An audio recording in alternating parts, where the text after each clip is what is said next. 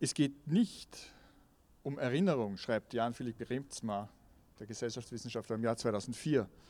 Es geht nicht um Erinnerung, es geht um das Bewusstsein einer Gefährdung, von der man weiß, seit man von ihr weiß, seit man weiß, dass es eine Illusion war zu meinen, der Zivilisationsprozess sei unumkehrbar, von der man also weiß, dass sie immer aktuell bleiben wird.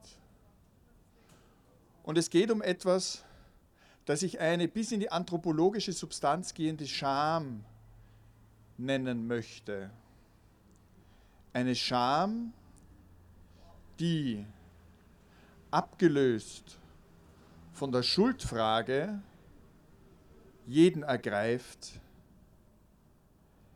der sich ergreifen lässt.